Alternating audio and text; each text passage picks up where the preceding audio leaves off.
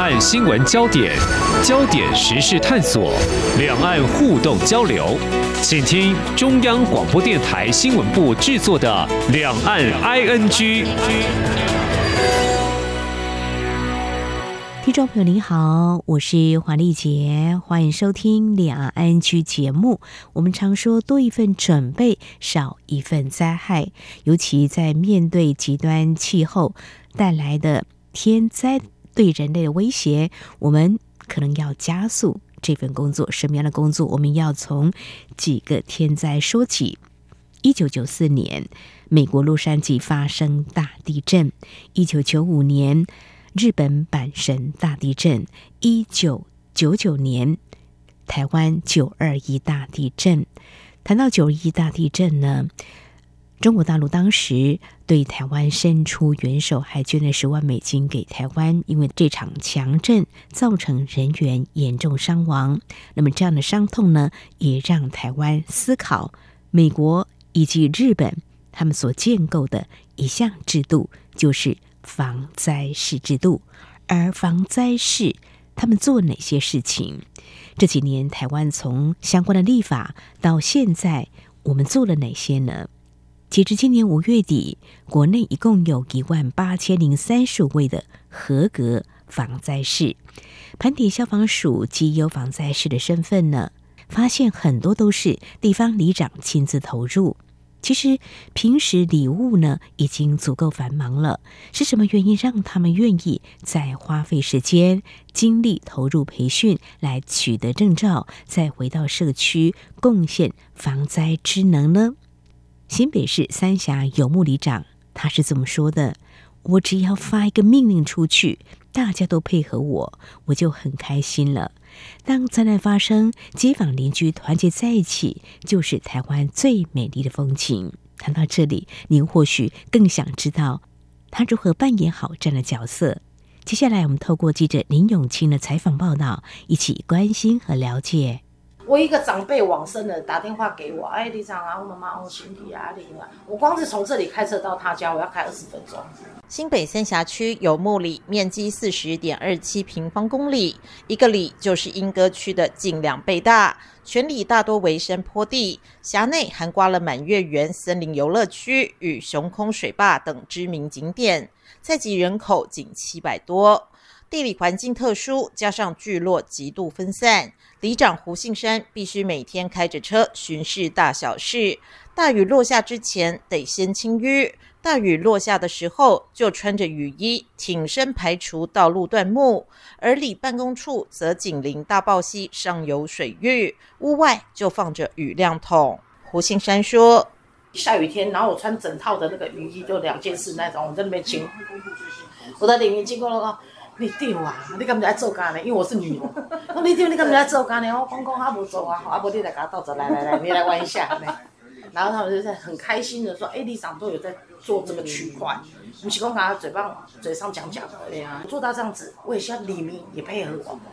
李长啊，好无闲，巡游的所在，啊你大大附近那遐，你都，嘿啊，你都看到就是他跑到清清涌涌的。二零一五年苏迪勒台风侵袭，游牧里道路坍方。多处土石流、断水、断电、断通讯，一度沦为孤岛。胡杏山表示，山区年轻人口外移，里内大多都是老人家，而没办法就医洗肾的长辈，立刻就必须面临生死一瞬间的紧张关头。胡杏山说：“那一次苏迪勒台风，然后就是有个阿伯，我就是这样背他背他过去那个断点那边，我们先去上前面接他，然后我把他背下来。”因为他已经没办法走路，我爸他还是真的是我背的。地上啊，整条马路啊，哈，都是都是土石流的那个石头，流的到处都是的。还好我们家那有那一台，那时候我先生他才他六月才买的车子，然后八月份的时候风灾就来了，然后还好就这样派上用场。胡信山表示，风灾当时，他们对防灾其实一点概念都没有。台风来了，就是埋头苦干，跟李明一起想办法爬过坍方的道路救人，走到有讯号的地方对外求援。胡信山表示，当时包括乌来、桃园复兴区都有伤亡，幸运的是，游牧里人员都很平安。脸上没有心疼那辆老公刚买全新皮卡车行驶过泥泞土石流和危险落石的表情，而是高兴他在那个关键时刻救了宝贵的人命。啊，我是因为我父亲在山上，二零零八年，我那很多年了，在上来了认识他们。那时候她老公当里长，啊，还没有，先帮她老公先竞选当里长，就是基本是第一届，然后里长完了以后第二届，然后小三是第三届。里长一家的好友蔡正中表示，二零零八年因缘际会来到这里，看着他们夫妻俩努力做事，一路跟着帮忙他们竞选里长，不知不觉十五个年头就过去了。胡杏山在丈夫过世后，选择扛起守护家园的责任，接替竞选上任。蔡正中也担当起里长的左右手，文书、巡守队都义不容辞。目前包括里长蔡振中以及培训中的里民，游牧里已经有七位防灾士。台湾防灾教育训练学会秘书长马世元表示，国内目前的防灾士的确大多是里长跟救灾公益团体率先投入。主要原因是课程内容原本就是他们工作中就能用到的资讯，像是基础急救、认识台湾灾害特性、掌握社区资源、环境风险以及防救灾计划等基本概念，推广上更容易。马世元说：“其实里长很很忙，好，那很多事情其实他以前不会去注意到。我们在桃园有一个里长，在防灾士培训的。”之前我们也跟他讲了很多社区环境要注意的事情，他其实以前不会去想这个。他受完这个训练后回家就开始看，谁家的花盆会掉下来，谁家的阳台放了什么东西会掉下来，他会一个一个去劝导。游牧里也是一样，胡杏山坦承，受灾过的地方居民的确比较积极，也比较有意愿了解防救灾知识。苏迪勒风灾虽然是一次惨痛的经验，但也让各界看见了当地居民的向心力与动员能力。当二零一八年政府开始推动防灾事时，包括台大气候天气灾害研究中心、新北消防局及三峡区公所都进入有目里推动防救灾宣导。他与志工团队一步一步跟着做，一直做，用心做，现在已经是全国防灾韧性一星级社区。今年更要进一步角逐二星认证。有，这这工厂一定来啊！感谢，这一定啦。游牧国小老师口中的“自在”指的就是胡杏山。每次讲习要号召里民跟里内防救灾体系相关人员，可不容易。胡杏珊烙人也有撇步，不是嘴上说说就好，有时候准备茶点，有时候叫邻居排的便当。尽可能把大家拐来聊聊天，联络感情，一边上课一边话家常。胡新山说：“在开刚开始运作的时候啊，有很多东西真的都是我自己一个人在跑，然后我就要找志工啊来那个帮忙啊，弄弄弄弄弄什么的。一直到后面啊，哈，那个台大团队呀，哈，他说：哎，里长，我们来开一个座谈会呀，然后来让大家去认识为什么要做防灾这个区块，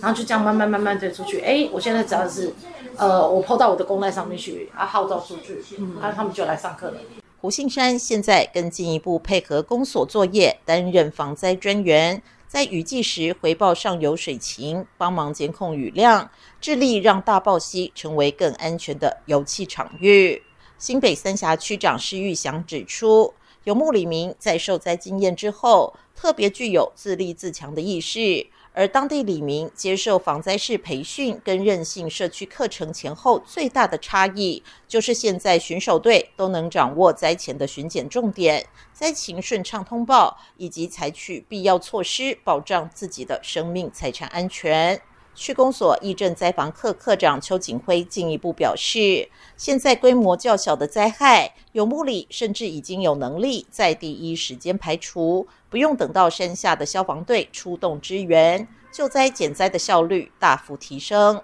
邱景辉进一步指出，地方政府跟深入邻里的防灾士建立合作模式，确实有助于尽早排除灾害，有效提升抢救灾量能。他说。广度的很大的灾害的话，呃，公部门的一些机具抢占能量，不见得都可以伸住触角伸到每一个角落。那当整个基层的防灾力量有的话，小型他们可以先去处理，那可以公所公部门这边可以去做更多，诶，没办法处理的事情。新北市消防局减灾规划科科员王耀宏表示，当初辅导有木里准备韧性社区，主要就是因为过去他们曾是台风灾区，消防局认为。如果能够顺利建立居民的防灾意识，若下次发生灾害，他们就有足够能力靠自己的力量做第一时间的应变。而有木里的成功经验，不但有赖于里长跟居民积极参与，邻近的防灾企业大板根森林温泉酒店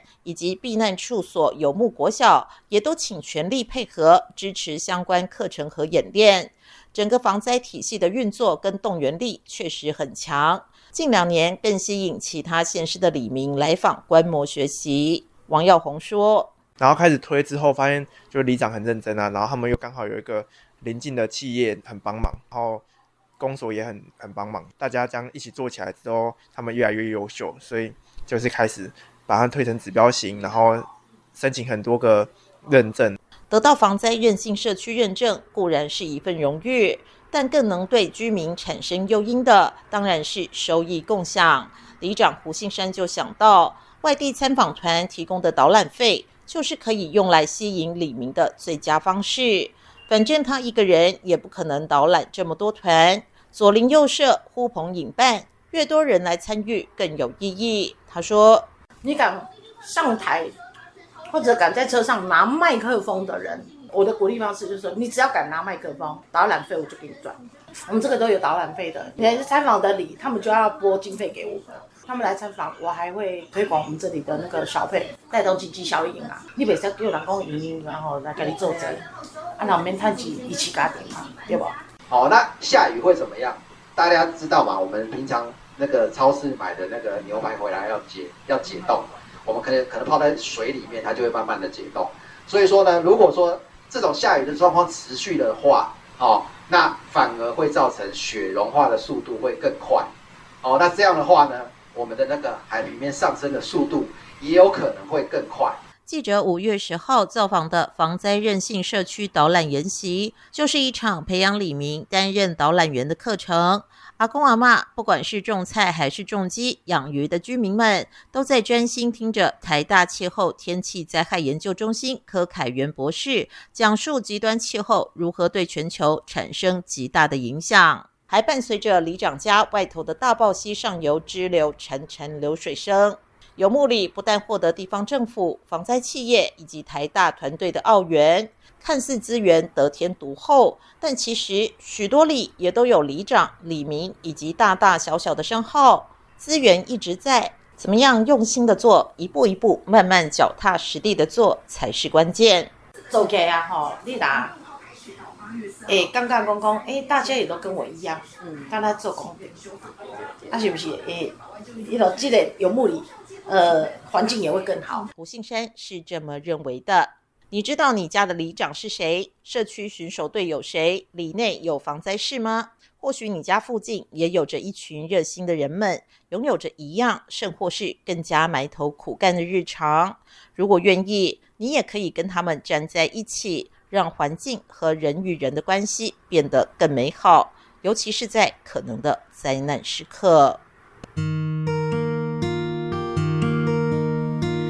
无限。向全世界传开，永恒的关怀，来自台湾之音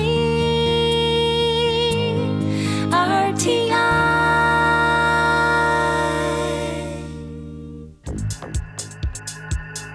相逢自是有缘。自二零一三年开播至今的央广两岸 ING 节目，为了感谢听众朋友长期的收听与支持，现正举办相逢满十年两岸 ING 抽好礼活动。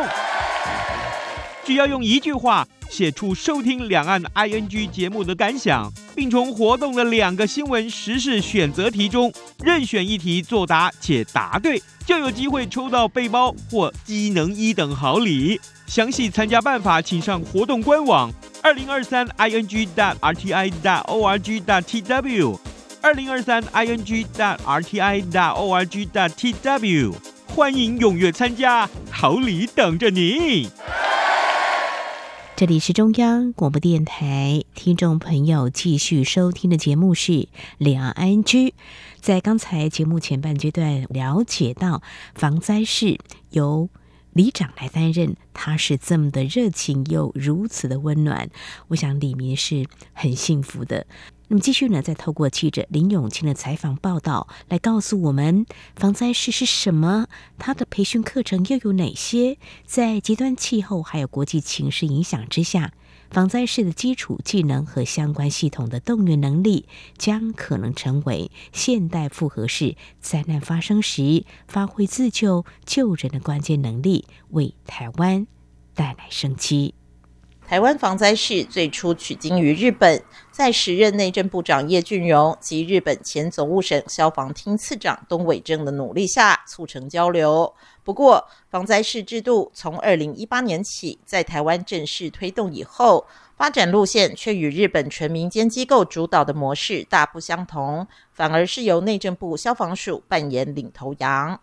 引进防灾士概念的重要推手之一，台湾防灾教育训练学会秘书长马世元指出，想要成为防灾士，必须经过内政部防灾士培训及认证管理要点指定的防灾士培训课程，取得合格认证。除了基础急救措施训练及实作之外，课程也纳入国内灾害经验及特性、社区防灾工作推动与运作等不同面向的基础概念。马世元说：“筹备的工作蛮久的，大概就是从二零一六开始，那到你讲到的二零一八年，哦，这两年的时间大概都在做一些筹备的工作。那包括说我们把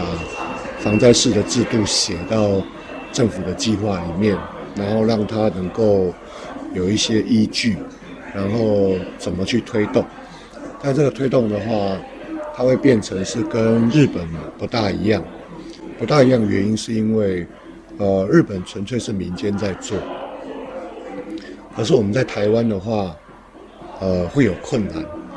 所以台湾一开始就是从官方去主导这件事情。在台湾之所以难以由民间主导，主要因素是日本防灾士相关课程训练费用相当的高。若比照台湾现行培训至少两千，就得要价新台币六万多元。想要民众自发性的投入不太容易，而在消防署的主导下，配合政府推动国家韧性的政策方针，给予补助，每人受训费用上限可压在三千元左右。防灾士推广苦无足够诱因，政府补助还是相当重要。消防署专委兼灾害管理组科长蔡清奇指出，防灾士相关预算是编列在二零二三到二零二七年的强韧台湾计划。预计每年培训三千五百位防灾士，并补助地方政府每人一千八百元培训费用。但今年度由于预算删减，只好酌减培训人数。他说。那这个计划呢，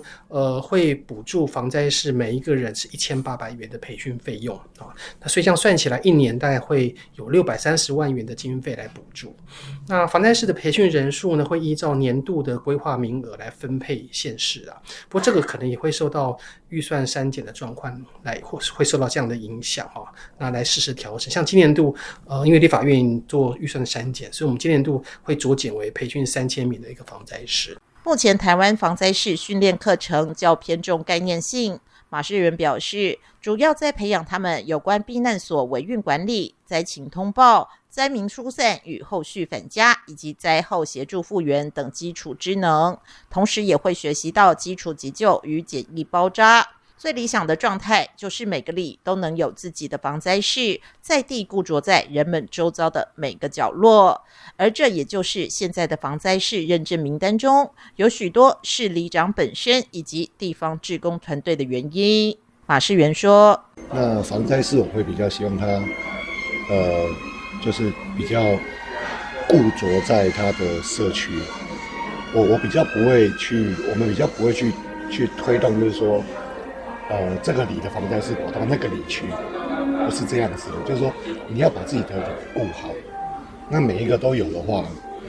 你就会有基本的能力。蔡清奇也举例，新北三重区田中里有多处建物老旧，且里内还有海沙屋，日间都是高龄人口居多。二零二零年十一月，社区内发生火灾，就是靠着社区防灾士李万兴发现后，通报一一九，跟里长詹桂红立即拿灭火器灭火，同时间疏散人员，并率领邻居支援灭火，直到消防队抵达，火势才没有蔓延到隔壁栋。除了现行的防灾士认证，马世元指出，今年起学会也开始筹备进阶防灾士课程。虽然培训费用比较高，需时比较长，但内容可涵盖简易搜救、指挥通讯管制等，以应应台湾当前所面临更趋复杂的灾难形势。他说：“三千块就是说，他两天的训练是比较偏向于概念性的训练。那今年开始，我们会推动进阶防灾室。那进阶防灾室就分五门课程，然后。”呃，从指挥通讯管制，然后比较高阶的救护，还有简易的搜救跟安全防护等等这些课程。那尤其是最重要的是，我们希望防灾士比较多的功能能够聚焦在灾后协助社区的民众，包括避难，包括他在一些自救的方面。蔡清奇表示，对于进阶课程的推动，消防署也相当支持，相关方案及课程都在规划办理中，预计今年底会产出完整的课程及教材。费用部分，因训练时数较防灾式课程多，还必须是课程整体规划订定。推动对象则希望是已经具备防灾式资格的各场域领导者，例如社区、医院、捷运等场所的领导或管理人员，进而更有效地提升灾难时的疏散、救护协力工作。蔡清奇说：“那我们是希望说，真的，如果像大大规模的灾害发生的时候，那这些人可以帮忙啊，负担支援地区居民的避难。”好，或是说我们呃公所会开设收容场所，好，这些相关的工作，甚至像一些轻量的搜救啊、救护啊或灾情传递的任务，那使民间自主防救灾能力可以有效的提升啊。日前新复发建案吊臂坠落砸向台中捷运丰乐公园站，造成一死十伤憾事。凸显了公共场域人员临机应处的重要性。马士元表示，如果公共运输、学校、百货公司或体育场馆等场域都有一定比例的人员具备相关职能，相信在危险发生时也可以发挥功用。即便如此，马世元也并不赞成以强制性的手段要求配置防灾士数量，主要因为防灾士的核心是自救互救。如果政府过分强势规范，反而可能造成人员不必要的心理压力，进而产生排斥感，大幅减损防救灾系统的正面量能。他认为，比较可以期待的是企业界能够自发自觉地主动参与。想想看，一个营业场所中有两到三成的员工是防灾士，跟七到八成员工是防灾士，对消费者与客户来说，感受也绝对会不一样。那么，台湾到底需要多少防灾士呢？马世元指出，比照日本的人口比例推算，台湾第一阶段约需六万个防灾士。截至今年五月底，虽然已经有超过一点八万个认证防灾士，但是距离初步目标还是差了不少。不过，马世元仍然乐观表示，台湾从二零一八年才正式推行，期间又遇到三年疫情，无法顺利办理相关课程，等于两三年间就已经从零人进展到一点八万人。相信现在起会有更多人投入培训。自救救人说来容易，要从组织性的志工、民政系统推行到一般民众，那可不容易。要如何告诉民众成为防灾士有什么好处？马世元给出一个巧妙的比喻。他认为，其实就跟考驾照一样，你不见得每天都会开车、骑车，但你仍然会愿意自费学习考证照，因为不晓得哪天会用到。而防灾士就是一门关于救命的技能。马士元说：“你如果每天都要骑车，每天都要开车，你一定要有驾照，对不对？那有的人平常也不开车，平常不骑车，那你拿驾照干嘛？那他就会说，哎，有一天搞不好我要骑车，有一天搞不好我要开车。我如果没有驾照，我就没办法开车，没办法骑车，一样的道理。你去拿这个防灾师的证照，因为你平常本来每天就可能碰到灾害，是不知道什么时候。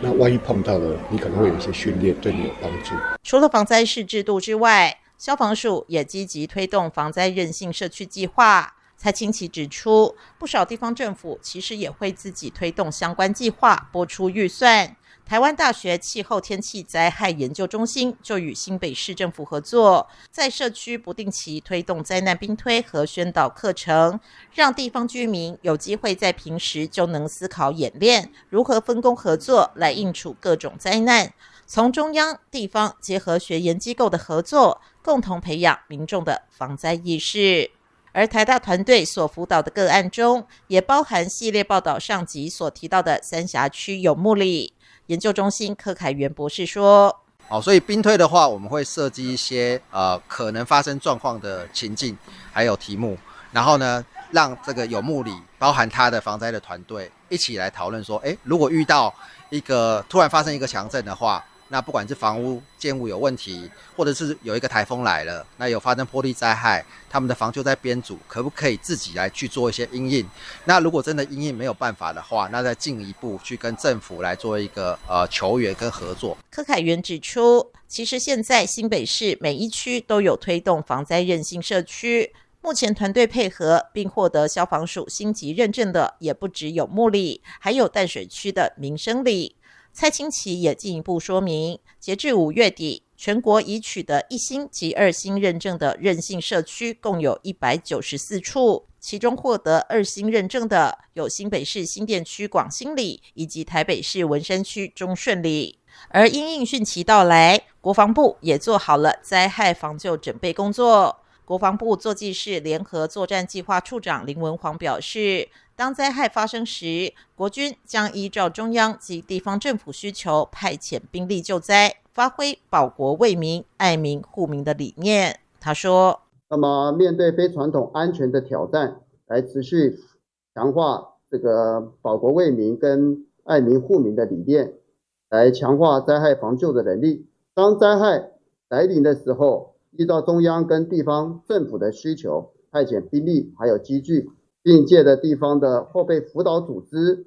来协力遂行灾害防救的任务，以有效降低百姓的灾损。林文煌强调，因应有预警的天然灾害，国军针对易发生土石流及淹水潜势地区，由各作战区规划防灾部署准备。特战兵力也由陆军特战指挥部及海军陆战队编成搜救小组，可依需求派遣山地或是高风险潜势区。救灾资源部分，包括各型机具和医疗卫生部队，皆已完成整备，可依需求协助支援医疗救护与紧急后送作业。台湾多次历经风灾赈灾，马世元表示，灾难发生时，首当其冲就是第一线的公所、邻里及志工团队，他们必须立即处理大量发生的问题，因此防救灾概念本来就应该平时培养。以莫拉克风灾为例。当时最严重的灾区区公所，一瞬间就被排山倒海的交通中断、断水电与大量灾民收容等状况压垮。